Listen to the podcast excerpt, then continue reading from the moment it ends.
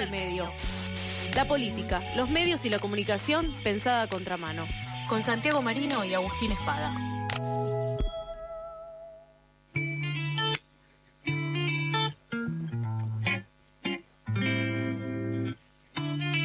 Y si bien es una redundancia decir después de la presentación hermosa que hemos tenido eh, radialmente, eh, lo, dicho anterior es que eh, un equipo que gana no se toca y por eso algunas cosas queremos que sigan y esa y una de ellas es con la columna de Fuerte al Medio.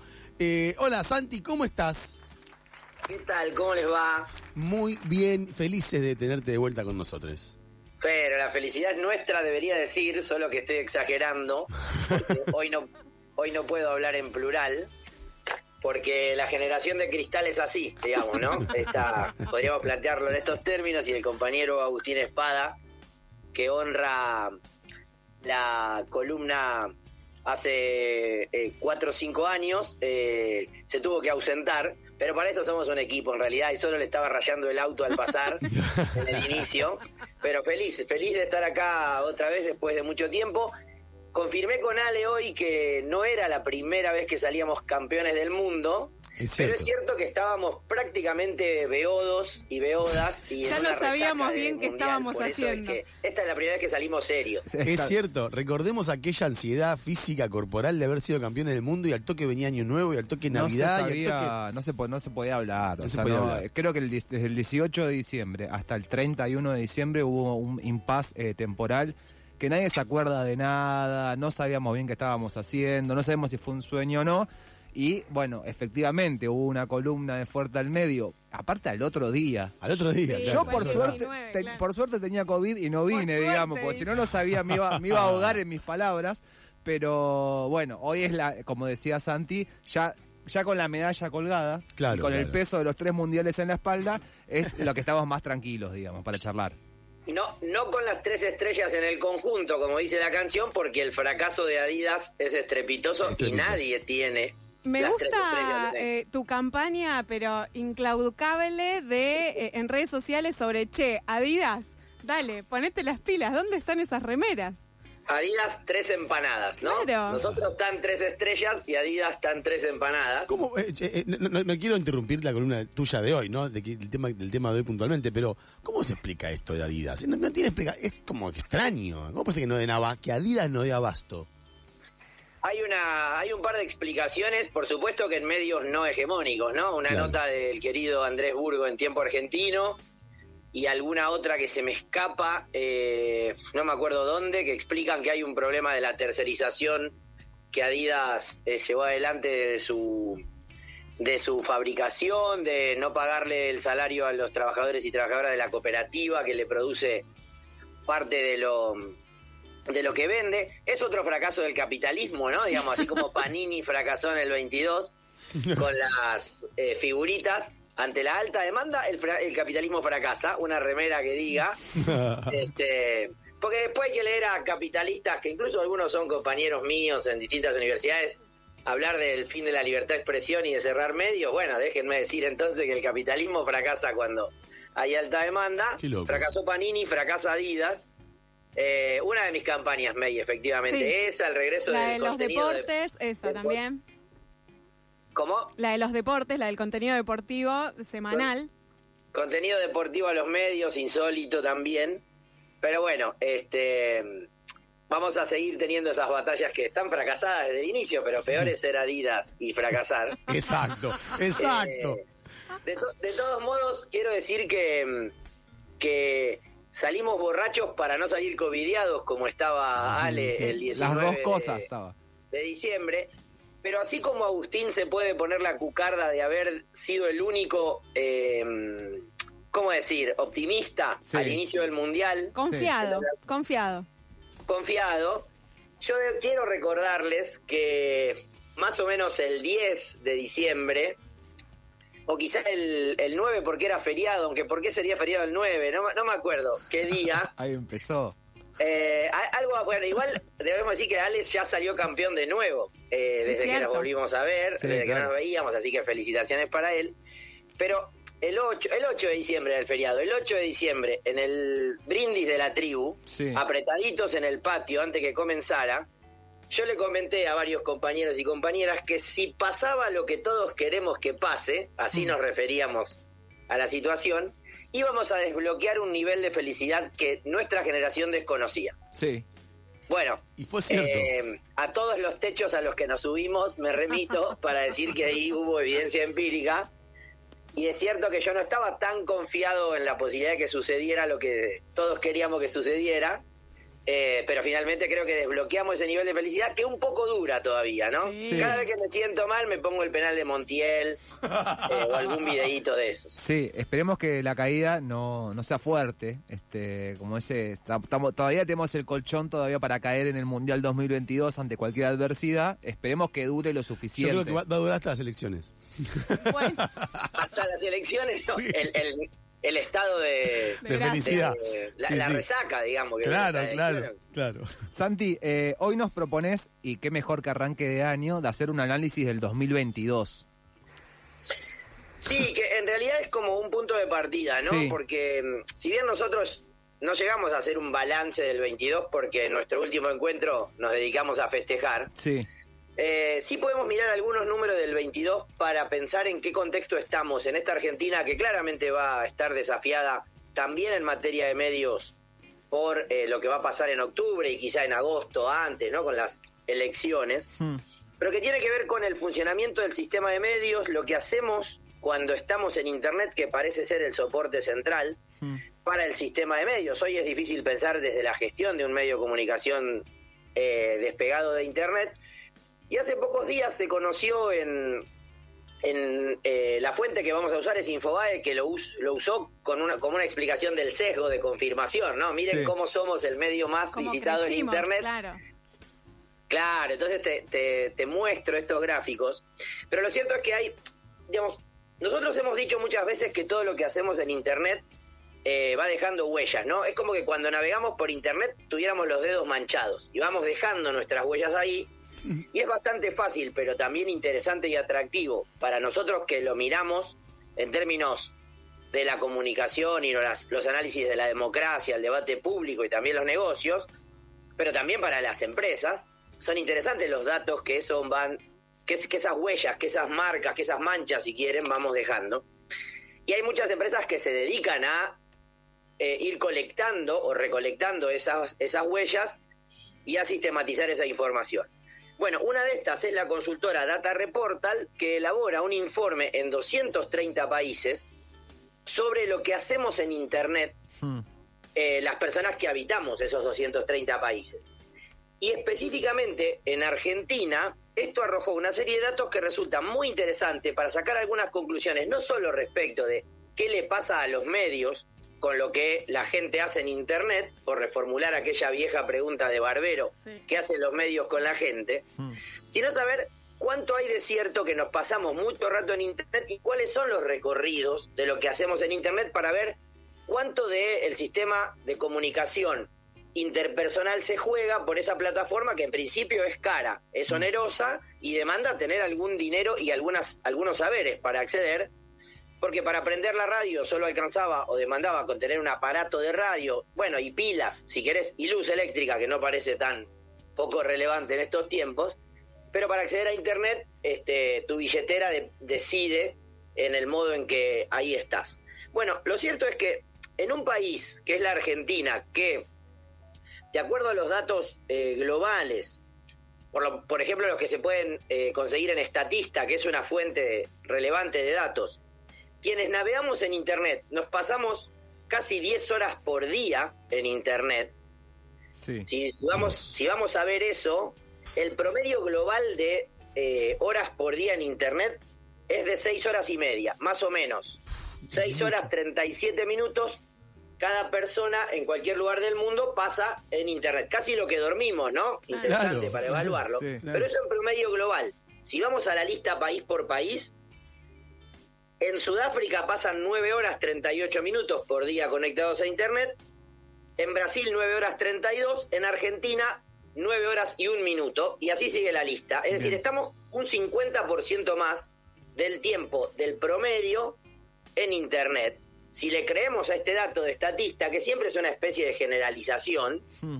Bueno, ¿qué hacemos esas nueve horas en Internet? Y ahí es cuando vamos a ver entonces este análisis que podría ser bastante atractivo para presentarlo en Internet. Es muy difícil dar datos por radio, los decimos siempre. Pero nos Una cosa es poner un gráfico en, en Infobae con el cuadrito de los 20 sitios más visitados y poner en negrita o en realidad en naranjita, porque ese es el color de la empresa, a Infobae, que está quinto en el total de los portales más visitados. Pero otra es preguntarnos qué es lo que hacemos ahí.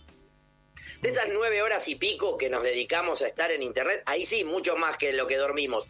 No duermo nueve horas ni por asomo Ojalá. mucho menos ahora que empezaron las clases. Pero lo cierto es que hay mucho tiempo usando en Internet para muchas personas que usan Internet en nuestro país. Argentina tiene, de acuerdo a este informe, unos 39, un poco más de 39 millones de usuarios de Internet. Esto da un 87% de penetración Claro. del total de la población que usa Internet. Ahí aparece una pregunta central, que es cuáles son los tipos de acceso, porque una cosa es que tengas acceso por red fija en tu casa Claro. y una velocidad, velocidad más o menos atractiva que te permita hacer muchas cosas, y otra es que tengas una penetración móvil. Bueno, cuando vamos a ver qué tipo de penetración hay en Argentina, de acuerdo a esta fuente, que es Data Reportal, lo que encontramos es que hay 61 millones de líneas activas de teléfono que usan Internet. Es decir, algo así como el 133% de la población está conectado con aparatos móviles a Internet. O sea, hay- Esto hay es más- como hay la más lógica de gente- los pollos, Hay ¿no? más líneas Hay que más gente. líneas que gente. en las salas o- este, que nos indican que cuatro pollos dividido dos personas no siempre es dos pollos por persona. Claramente hay muchas personas que acceden con más de una línea telefónica a Internet por datos móviles, pero sobre todo, y lo que nos interesa es que la mayoría de las personas en nuestro país accede a Internet por redes móviles. Esto no admite algunos de los consumos que son los que explican lo que hacemos en Internet. Por ejemplo, Claro. no es lo mismo entrar a eh, Twitter o a Instagram en tu teléfono con una red móvil que mirarte una serie en Netflix Claro. Claro. con una red móvil.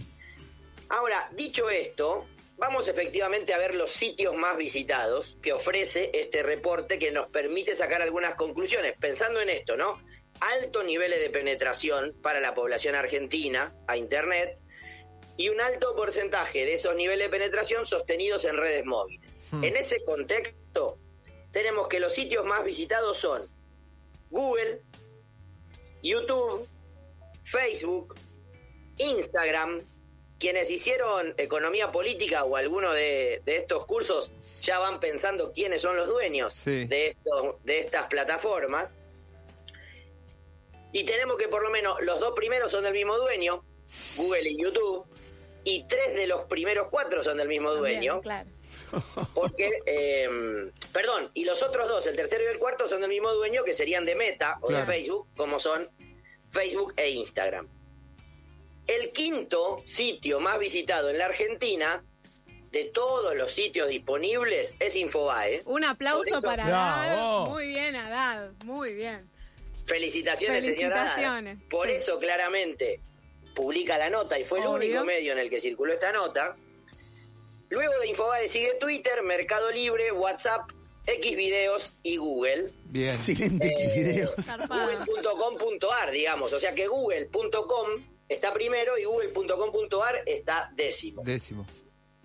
Podríamos hacer una lista larga, insisto en la idea, es difícil dar números por, por radio, por eso no nos importa tanto saber con cuántos millones de visitas dominan, pero sí podríamos saber que si recortamos esa lista solo a los medios, a los portales que informan, cuya actividad central es la información, encontramos que el primero es Infobae, obvio, porque Sí. ocupa el quinto lugar del total de Claro. sitios visitados. El décimo primero es La Nación, Mm. que sería el segundo de los sitios de noticias más visitados. El décimo tercero es Clarín, que sería el tercero, está en el podio de los sitios más visitados. Y el décimo octavo es Olé. Y ahí de nuevo, cuando miramos esa lista de cuatro, encontramos que hay dos de los cuatro que son del mismo dueño, Clarín y Olé, y hay tres de los cuatro sitios más visitados que son muros pagos. Es decir, Claro. que si vos no pagás para acceder, podés, podés solamente entrar a 10 notas por mes, Sí. más o menos. Uno no- nunca entiende cuándo. A mí me pasa que a la tercera nota claro, eh, ya no me deja entrar más. claro. Pero lo que nos advierte es la centralidad que tienen otras actividades de lo que hacemos en Internet versus lo que hacemos efectivamente en Internet, pensando en Internet como una fuente de información. Claro. Sí. Y eso lo podríamos combinar con el tiempo que nos pasamos en esos sitios más visitados. Es decir, el informe de Data Reportal nos, anuncia además cuánto tiempo nos dedicamos, cuánto es el tiempo promedio de lo que permanecemos en esos sitios que visitamos. Y ahí se invierte un poquito el ranking de los 20 más visitados que tiene a Google primero, a YouTube segundo, a Facebook tercero, a Instagram cuarto y a, y a Infobae quinto. Y lo que vemos es que YouTube es el sitio que más tiempo tiene a sus visitantes, con un promedio de 23 minutos. Luego viene Infobae, y de nuevo, albricias y aplausos para el señor Haddad. Bien. Tercero está Twitter, y ahí los tuiteros que estamos sufriendo mucho, además Ah. por todo lo que ha roto Elon Musk, no funciona la aplicación en los teléfonos móviles, no te muestra los tweets de quienes vos seguís, etcétera. Por lo menos decís, che, bueno, Twitter no está tan atrás como solíamos pensar, al menos en Argentina. Nos dedicamos en promedio 11 minutos por día a estar en Twitter. Luego está Facebook, que todavía sobrevive, Hmm. e Instagram está en el quinto lugar, no ha logrado todavía superar a Facebook, que es su hermano mayor y al que con el que claramente este, se le va a quedar con la torta del negocio. Sí. Ahora, Santi, WhatsApp Sí. no está ahí, no está dentro de las plataformas. WhatsApp eh, sí está en la lista Ah. de los 20, ya te digo el, el puesto que ocupa es el octavo, Ah, mira. pero aquí habría que hacer una aclaración que por ejemplo también sirve para entender por qué Netflix o alguna de las plataformas OTTs no aparece todavía Claro. en ese ranking tan eh, más alto, digamos. Y es que lo que se complementa, lo que se analiza acá es el uso de la página web, Ah. no el uso de la aplicación Ok. O el uso que se puede hacer del OTT como Netflix, soportado por un distribuidor de TV paga como sería Flow. Digamos, los que son clientes de Flow como yo, Flow, el, el OTT de Cablevisión, Sí. tenemos montado nuestro uso de otras plataformas, puede ser Netflix, puede ser eh, Amazon Prime, puede ser eh, Paramount, puede ser Disney, a nuestra cuenta Hmm. de eh, clientes de Flow. Eso nos advierte, por ejemplo, la eh, cuestión de la, no digo la seriedad de la encuesta, pero sí es que le podemos pedir a la encuesta lo que nos puede dar Claro. y no pensarla como un mapeo específico de todo lo que hacen los argentinos y las Claro. argentinas que visitan páginas web en, eh, en esos minutos o en ese tanto rato que le dedicamos. Si uno va al análisis, podría sacar cuatro o cinco conclusiones rápidas y ustedes me dicen si encuentran otras. Primero, hay una predominancia de las plataformas de búsqueda de información y de redes sociales. Sí. YouTube, las de Meta, que son Facebook e Instagram, y Twitter, que está bastante alto respecto de lo que solíamos usar. Sí. Insisto en la idea, es cuando ponemos en nuestro buscador www.twitter.com o www.google.com o como es mi caso cuando usamos a Google como página de inicio. Claro. Yo tengo a Google como página de inicio y le, le doy de comer a Alphabet para dominar, porque cada vez que entro a Internet Es estoy por tu culpa, por Santi. Es No, tu también culpa. digo, está el navegador, el Google, el Chromecast creo que es, que eh, de manera de, por default te pone directamente la página de Google de inicio, entonces esas, esas entradas a, a la web también están contando en eso. Exactamente, es como el ratoncito que le acelera el contador. Claro. Pero primero, ¿qué hacemos en Internet? Buscamos información, pero no información política, deportiva, sino información en general. Hmm. Segunda cuestión, hay una caída de la centralidad que tiene el grupo Clarín, ya no Clarín la marca, sino Hmm. el grupo Clarín, entre los principales portales noticiosos, es decir, entre los portales, principales sitios que informan, que usan a las noticias como su central contenido, pero ese desplazamiento no, es- no es ideológico, porque ¿hacia dónde se han ido esas audiencias? Se han ido a medios con líneas editoriales parecidas, Claro. La Nación o Infobae. Sí.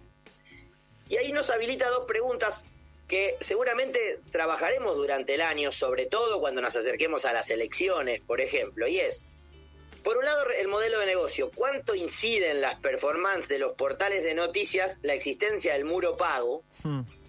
Es decir, ¿cuántas personas de las que entran a Infobae entrarían a Clarín o a La Nación Si si, no fuera fueran libre. muros de pago. Sí. Claro. Y la otra es, ¿dónde están las, las audiencias de los otros eh, ex- eh, segmentos ideológicos? Claro. Porque claramente en un diagrama de Venn es más lo que comparten que lo que distingue Claro. las audiencias de la nación, las de Clarín y las de Infobae, que claramente cuando topean, cuando hacen tope con la décima nota del muro pago, se van hacia Infobae desde la nación o desde Clarín. Claro. Quizás habría que pensar también, sumo como una un nuevo ítem dentro de esa conclusión, que no necesariamente el medio al que vas a leer noticias tiene que ver con tu sesgo ideológico. Claro. Eh, es cierto, necesitamos ir al campo para constatar eso, Completamente. ir a hacer encuestas, es una buena hipótesis, absolutamente, y se condice con lo que pasa en la televisión abierta y en la televisión paga, por ejemplo, ¿no? Con Claro. lo bien que le va a las señales de noticias, eh, por ejemplo, de la Nación Más, Claro. ¿no? Eh, como conteniendo ese consumo de audiencias, pensando que, por ejemplo, quienes respondieron en esta encuesta, esta encuesta son personas de entre 16 y 64 años, y quienes miran tele son personas, algunas entran en ese muestreo, pero de ahí para arriba, Mm, digamos, claro, ¿no? Los adultos y adultas mayores. Tercera cuestión, si sacamos a los buscadores de noticias y a las redes sociales, predominan allí ofertas de servicios, por ejemplo, de transacciones y ventas, Mercado Libre, Sí. no se los mencioné, pero la empresa del compañero Alperín está séptima Opa. En la cantidad de visitas. Sí. E insisto en esta idea, no estamos hablando de las búsquedas y las transacciones que por Meli se hacen en Claro. los teléfonos, en las aplicaciones. Estamos Claro. hablando de quién pone www.mercadolibre.com en el buscador. Hmm. Aparecen bastante arriba, a mi modo de ver, como una herencia o como una rémora de la pandemia, algunos servicios estatales. Ah, Estamos- claro. Estamos hablando, por ejemplo, de anses.gov.ar, que es el número 19, Claro. o argentina.gov.ar. ¿Con quién, por ejemplo, me estoy peleando desde hoy a la mañana porque tengo que renovar mi pasaporte y no me manda el correo para recuperar la contraseña? Por eso, ya fuiste tantas veces que ahí estás aumentando el promedio, ¿te das Ahí cuenta? está, viste, estoy desfigurando la muestra. Pero lo cierto es que estamos hablando ahí de sitios que, sub- que casi que llegan a los 50 millones de visitas en el 2022. Sí. Seguramente en el 2021 ha sido más alto porque en el medio te estabas vacunando, por Claro. ejemplo, o estabas bajando un permiso para circular. Y el otro elemento interesante es que si sacamos a los estatales, a los servicios estatales, solo encontramos a un portal privado gestionado por una organización sin fines de lucro, que es Wikipedia. El resto son todas organizaciones comerciales. A Wikipedia lo encontramos eh, en el puesto número 14, justo arriba de Netflix. Netflix es el 15, Wikipedia está 14, pero es el único gestionado por una organización sin fines de lucro, de proceso colaborativo, de producción de conocimiento. Eso es básicamente lo que implica la enciclopedia de Internet. Y luego de esa mirada politizada y de la economía política, podemos hacer la lista del el entretenimiento y la centralidad del porno o de la pornografía en los portales visitados. Porque, por ejemplo, tenemos ahí a Pornhub en el número 17, a XNXX en el número 16, a X videos en el número 9, por lo menos tres entre los 20 y uno entre el, en el top 10 de los sitios que exhiben pornografía entre los sitios más visitados. Fíjense que no encontramos a otros a otras plataformas de OTTs audiovisuales, no encontramos a Disney, no encontramos a Amazon, etcétera, y sí hay tres sitios que distribuyen o exhiben pornografía, todos gratuitos, si ol- olvidamos lo que hacen con nuestros datos cada vez que golpeamos esas puertas. Claro. Santi, y una cosita más que también me llama la atención es, eh, digo, no es la primera vez que Infobae eh, se ubica entre los puestos de los portales más visitados eh, a partir de inter- en, Internet. Y digo, eh, es un caso bastante particular porque es una plataforma donde no innova mucho en su plan de negocios, en tanto como, digo, vos hablabas de Clarín y La Nación, o, eh, Olé, por ejemplo, que a tal cua- tres, cuatro notas te empiezan a poner, tenés que abonar tanta cantidad de plata para acceder al- al- al resto del contenido. Infobae hace años que no tiene esa política de negocios y sin embargo, al parecer no, sigue funcionando como un negocio, sin ningún tipo de innovación, capaz que ponen algún formato nuevo, videos, entrevistas, pero digo, hace años que Haddad sube estas encuestas de consumo de medios porque claramente sigue funcionando y sigue siendo el portal más visitado. Sin dudas, sin dudas. Lo- los intentos de Haddad eh, de remodelar o de reconfigurar el portal han venido en términos de contenidos Claro. más que de modelo de negocio. Por ejemplo, con un intento de cierta audiovisualización del Mm. portal Sí. que iba a convertirse en un canal de televisión sostenido en internet, noticiero, etcétera. Eso no terminó por consolidarse. Mantiene esta lógica, por ejemplo, de entrevistas en la redacción que luego son distribuidas Sí. producción de algún tipo de formatos tipo podcast con temas específicos o informes especiales, pero no se traslada al modelo de negocio.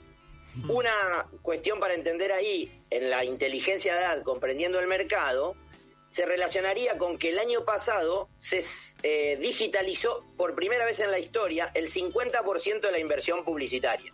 Ahí es va. decir, de toda la torta Claro. publicitaria, la mitad fue a portales. Claro.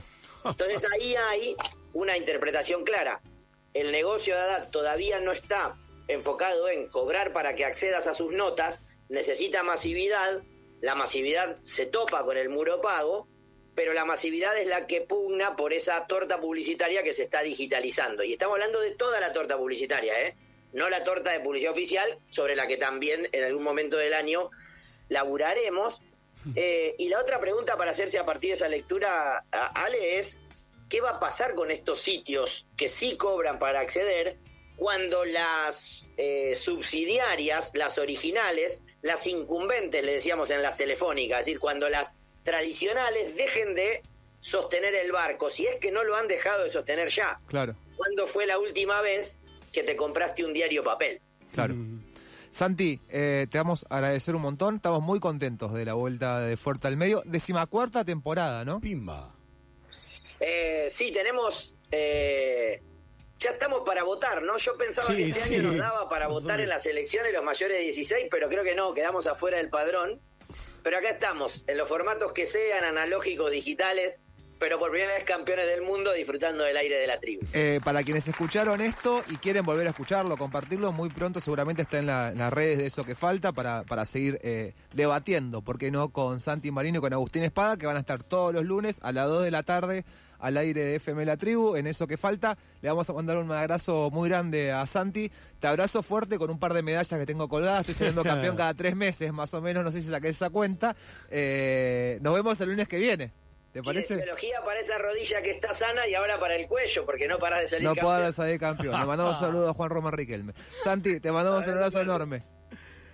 Pasó Santi Marino haciendo es. la primera entrega de Fuerte al Medio de este 2023. ¿Qué hora es? Entregota. Eh, eh, 14.35. Uh. Vamos una tanda, eh, pero no te vayas, porque queda bocha de eso que falta. ¿Qué falta? Gatitos. Muy buen día para todos. Muchos michis. Buen día, acá estamos desde tempranito. Pero además, pero además, eso que falta es una pausa.